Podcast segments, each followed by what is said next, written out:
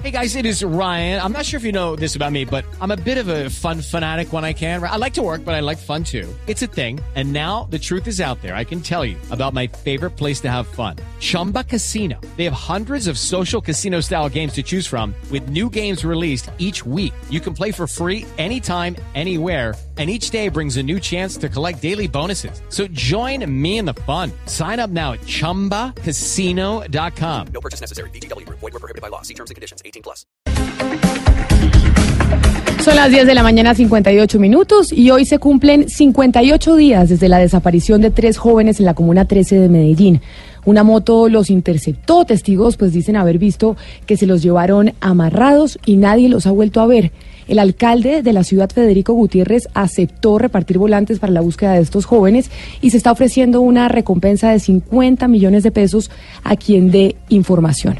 Por esa razón, hoy hemos invitado a este espacio al alcalde de Medellín, Federico Gutiérrez. Alcalde, bienvenido, muchas gracias por acompañarnos en este momento con esta noticia tan difícil que sé que lo preocupa a usted hace ya bastante tiempo. Sí, Camila, no, muchas gracias. Y mira, sí, como tú lo has dicho, pues esto ocurrió desde el 18 de septiembre eh, en el sector de San Javier, de la Comuna 13.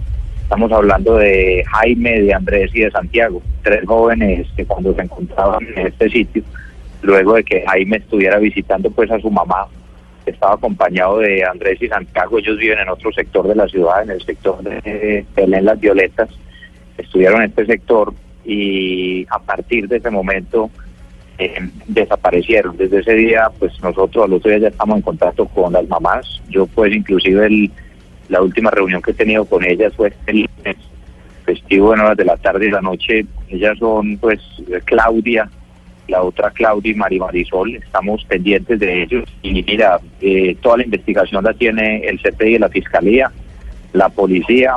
Eh, toda la información que hemos recibido ha sido corroborada, ha sido verificada por el CTI, por la policía, y hasta el momento pues no se ha encontrado eh, a nuestros tres jóvenes, a Jaime, Andrés y a Santiago. Es una situación crítica, es una situación delicada, y yo te digo, Camila, hasta que no no vamos a descansar y seguimos buscando. Yo entiendo el dolor de las madres, de las familias, con ellos nos hemos reunido y espero pues que no perdamos la esperanza. Yo te digo la verdad, es una situación crítica y dura, no perder la esperanza hasta encontrar. Por supuesto, le voy a pedir el favor de que se quede con nosotros en la, en la línea, porque Ana Cristina Restrepo, quien es nuestra periodista en Medellín, precisamente ha presentado un informe sobre este tema, sobre estos tres jóvenes desaparecidos hace 58 días, y me parece importante que usted escuche lo que ella ha podido averiguar e investigar para ver qué respuesta tiene usted. Ana Cristina. Sí, con un saludo eh, al señor alcalde Federico Gutiérrez. Aquí en los micrófonos de Blue Radio Medellín hemos estado comentando el caso desde hace varias semanas para que los oyentes se hagan un poco el mapa en la cabeza. Las comunas 13 y 16 se comunican eh, por detrás como por el corregimiento de Altavista, es decir, son conectadas hacia atrás y eso da hacia la carretera de Urabá. Esta es una zona que es un corredor estratégico de microtráfico y armas y por eso es bastante compleja en términos de seguridad. Pues ya el alcalde nos contó los detalles básicos de esta noticia.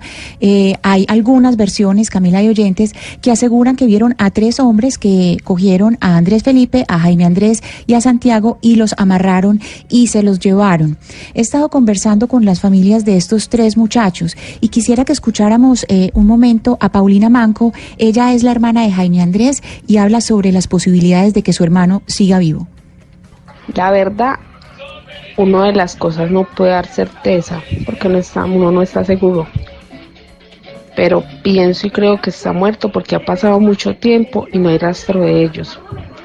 Y la verdad veo mucha sevicia en todo esto porque tanto tiempo y no poderlos encontrar y ni una sola pista es muy increíble. Aquí es importante decir que ninguno de estos tres muchachos tenía antecedentes judiciales. Eh, dos de ellos validaban bachillerato, uno validaba bachillerato y eh, trabajaba en un taller, otro era contratista para, para empresas eh, públicas, es decir, tenían distintas actividades.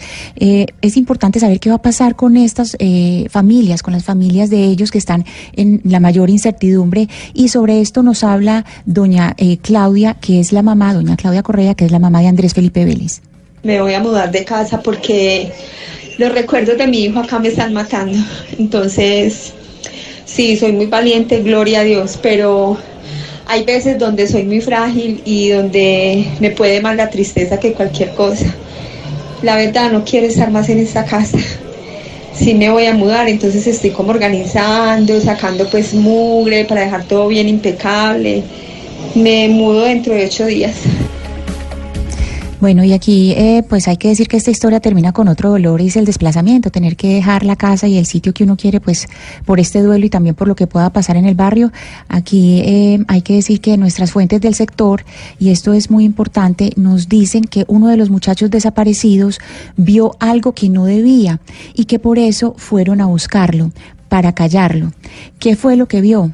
Dicen que uno de estos muchachos vio la muerte de otro joven a manos de la fuerza pública y por eso hay versiones que aseguran detrás de, que detrás de estas desapariciones podría haber ejecuciones extrajudiciales. Y esa es la pregunta que le quisiera hacer al señor alcalde Gutiérrez.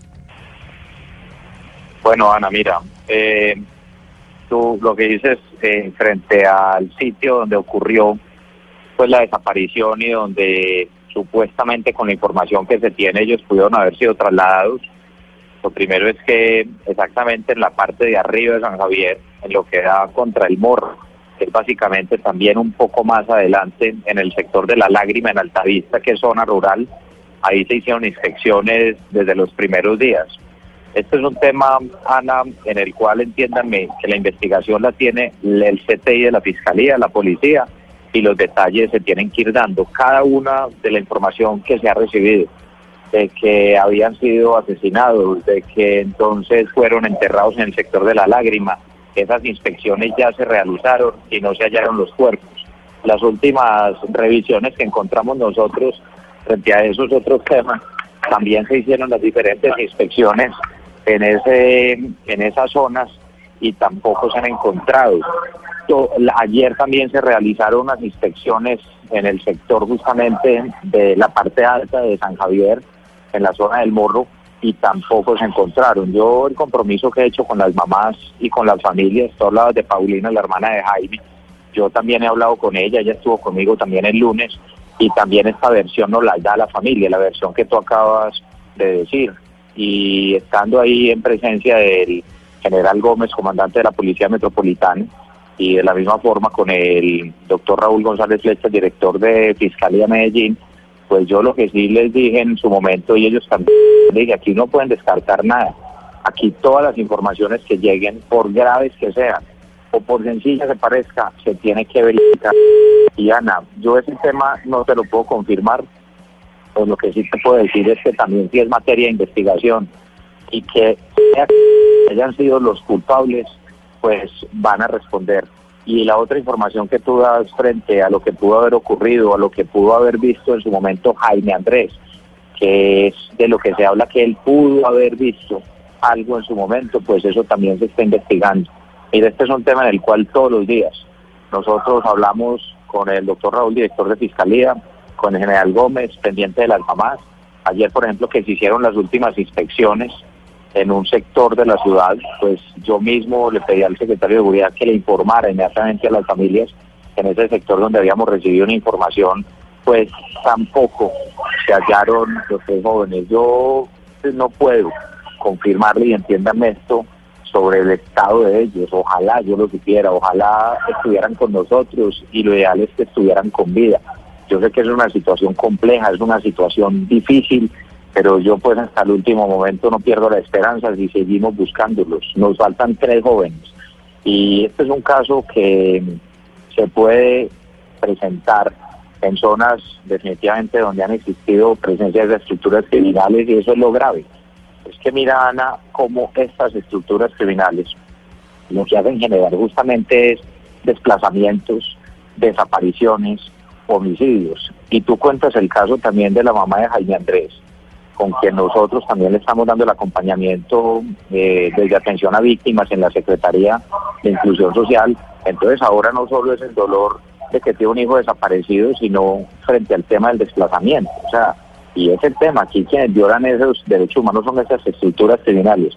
Pero mira, toda la información, todo lo que tú has dicho, paso a paso, todo eso se ha ido verificando. Y lo último, la última información que das, esa información es materia de investigación y no se ha descartado y es parte de las hipótesis y las tesis que se manejan en el caso. Claro, porque es que otro hecho que entró a jugar aquí un papel es eh, el asesinato de El Chivo, de alias El Chivo, que eh, fue una persona, pues él es Néstor Leonel Álvarez, que apareció muerto el 21 de octubre en Altavista. Se dice que eh, este, esta persona, que era el coordinador de la banda de Belencito Corazón, podría estar vinculado con estas desapariciones. Es decir, es otro ingrediente que se le agrega a las hipótesis que hay detrás de estas desapariciones. Alcalde, ¿usted qué información tiene, por favor? Ana, la misma información y mucha más información que me ha llegado, que permítanme que no la puedo revelar por ser materia de investigación. Pero efectivamente lo que tú dices frente al tema del chivo también es una de las hipótesis que se manejan, se están verificando y acá es una situación muy delicada. Aquí estamos hablando de que nada más importante que la vida, nada más importante que encontrar a Andrés, a Santiago y a Jaime, ojalá con vida. O sea, yo no pierdo esa esperanza. Yo sé que es una situación crítica, como lo decía Paulina, después de tantos días. Pero mira, en acuerdo con las familias, con la policía y con la fiscalía y la alcaldía, por eso se ofrece una recompensa. Mira, siempre alguien ve algo, siempre alguien ve algo. Y yo lo que le pido a la ciudadanía, lo que le pido a la gente del sector que vio algo, porque la gente ha tenido miedo en hablar, y eso mismo me lo han verificado las familias, y es que se acerque a las autoridades, que se pongan la mano en el corazón y que piensen en el dolor de estas familias, que piensen en el dolor de Claudia, de la otra Claudia de María Marisol, que son las mamás de Andrés de Santiago y de Jaime, y que nada más inhumano de lo que está pasando. Nosotros tenemos que seguir avanzando en la investigación. Este es un caso como todos, al que se les da prioridad y créeme que estamos encima. Pero mira, Ana, lo que yo te puedo confirmar es que todo lo que tú me has dicho como parte de la investigación está dentro de los procesos que se van verificando y todas las otras informaciones que nos han ido llegando. Yo te puedo decir que desde que estamos ofreciendo la recompensa y los volantes que se han ido repartiendo en la zona y en otras zonas de la ciudad hemos venido recibiendo mucha más información. Una que genera más credibilidad y otras que no, como ocurre en cada caso, pero ninguna de las informaciones son descartadas. Y solo los iré informando de lo que está pasando. Es una situación delicada, es una situación muy triste y por eso créeme que tenemos que seguir avanzando en estos temas en cada una de las zonas de la ciudad, pero pues eh, toda la información se las iremos verificando. Mira, la última fue esta misma semana. La misma, la última fue dentro de la discusión que nosotros, la reunión que tuvimos el lunes con las mamás y con la policía y con la fiscalía, ellas nos entregaban también información que les ha ido llegando a la familia, ¿cierto? es información que no necesariamente llegan de fuentes que le llega a la fiscalía o la policía. Y toda esa información también se ha validado en sectores donde decían que podían estar los jóvenes, que podían estar Andrés, Santiago y Jaime, se ha verificado y no pero seguimos buscando. Y muy grave esta situación, Ana Cristina, porque como decíamos desde un principio, 58 días se cumplen de la desaparición de estos tres jóvenes en la Comuna 13 de Medellín, y situaciones como esta se ven alrededor del país, no solo en la capital antioqueña. Sí, además hay algo, Camila, que también se pregunta a la ciudadanía y es que, por ejemplo, hay casos de fleteo que se resuelven en un día o por la noche y eh, esto, pues, es decir, atendieron a las familias a los 50, o sea, el alcalde personalmente, no estoy diciendo las instituciones, el alcalde recibió a las familias al día 55 de la desaparición. Entonces, pues, las, es decir, las, la ciudadanía se pregunta por qué un fleteo, un caso de fleteo se puede solucionar tan fácil y se demoraron tantos días, 55 días, en esta cita personal con el alcalde. Ana, mira, yo he estado pendiente de las familias, Ana. Para mí, créeme que todos los casos son importantes y más cuando se trata de la vida de las personas. Desde el primer día estoy encima, estoy encima de este caso. Yo siempre quisiera resolver cualquier caso, no al día ni a las 24 horas, sino al segundo. Y quisiera además es que no ocurriera ningún caso como este. Ana, esto es una tragedia y créanme, eh, por más que yo sea el representante de la ciudad o soy el alcalde, a mí también me duele en lo personal. A mí también me duele lo que le pasa a cada persona. O sea, este es un tema del cual le estamos dando toda la importancia y ojalá todos los casos se resolvieran y como digo, ojalá no ocurrieran. Y para eso es para lo que tenemos que seguir trabajando. Mira, estas estructuras criminales hacen un daño inmenso y tú lo sabes en todas las zonas de la ciudad. Y aquí lo que se perdió fue el respeto por la vida. Aquí no estamos hablando de un simple atraco o de una pérdida de una billetera de un celular. Aquí estamos hablando de la vida de tres jóvenes y tres personas que desaparecieron. Tú puedes Alcalde. hablar con las familias, pueden mirar cómo definitivamente este tema se viene dando todo el acompañamiento y yo sí le he pedido desde el principio toda la celeridad a la policía, a la fiscalía y a mí me gustaría que ustedes hablaran con el CTI directamente y con la fiscalía y con la policía para que se dé ese informe de qué se ha hecho, que es el resumen de lo que yo les he presentado. Alcalde Federico Restrepo, muchas gracias por habernos atendido. Federico Gutiérrez, muchísimas gracias por habernos atendido esta mañana aquí en Blue Radio, hablando de este tema tan delicado que, como lo decíamos, tratábamos el caso de Medellín, porque hoy se cumplen 58 días, pero esto sucede en varias partes del país, en donde es una tragedia para las familias no saber en dónde están sus hijos. Alcalde Federico, muchas gracias y feliz mañana. Camila, no, gracias a ti y tienes toda la razón. Es una gran tragedia y seguimos encima del tema. Yo te voy contando. Claro que y sí. vuelvo y hago, y yo aprovecho para hacer un llamado Camila y Ana, que seguramente mucha gente nos está escuchando. Y vuelvo y repito, mire, siempre alguien ve algo, siempre. Yo le pido a las personas que no se trate simplemente de una recompensa de que porque hay una plata de por medio, estamos hablando de la vida de tres personas, del sufrimiento de tres familias y de toda una ciudad. Que lo que sepan, que por favor se acerquen las autoridades con toda la reserva, se acerquen a mí, se acerquen a la policía, se acerquen a la fiscalía, a la administración, porque necesitamos encontrarlos. Y ese tiene que ser el compromiso de todos. Entonces, muchas gracias.